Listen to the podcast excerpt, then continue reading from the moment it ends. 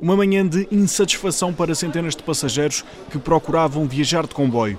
Kátia Baldé esteve cerca de 3 horas à espera para tentar chegar ao trabalho. Estou aqui desde as 7 de manhã para ir trabalhar. Porque estou aqui, estou no suprimir, estou no suprimir. Isso não está bom por causa de quê? Porque nós cidadãos estamos a carregar passe, estamos a cumprir com o nosso dever.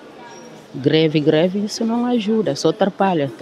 Atrapalha somente a população. Quando as passos passava algum comboio, nem sempre tinha capacidade para todos aqueles que queriam viajar, o que obrigava a que muitos continuassem na estação. Vladimir Fernandes foi um dos que viveu assim esta manhã de constrangimentos. Quero apanhar comboio, não há comboio.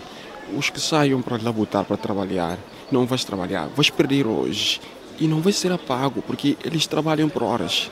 Quando você não trabalha, vai ser pago. E você há outros que perderam trabalho por causa dessa situação de impactos de comboio nas semanas passadas. Os passageiros queixam-se essencialmente de duas coisas: do facto de gastarem dinheiro nos passos e não usufruírem do serviço e de não conseguirem chegar aos empregos, sendo que para muitos não há mesmo outras opções. Não tenho dinheiro para pegar Uber porque vou cá para estudar, mas se eu tenho dinheiro ia pegar o Uber, mas não tenho dinheiro, não tinha pegar táxi, tens que pegar o transporte público. Se não conseguir apanhar comboio, eu tenho que pegar o autocarro que sai daqui na Cacém até até Canessas. Quando chegar a Canessas, eu vou pegar até Pontinha. Pontinha vou pegar até Marquês Pombá.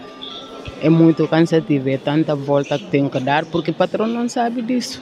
Mesmo que o greve então não tem, o patrão não sabe disso, tem que chegar, mas senão ele não vai te pagar. A revolta de quem passou a manhã desta segunda-feira a ouvir recorrentemente o mesmo aviso.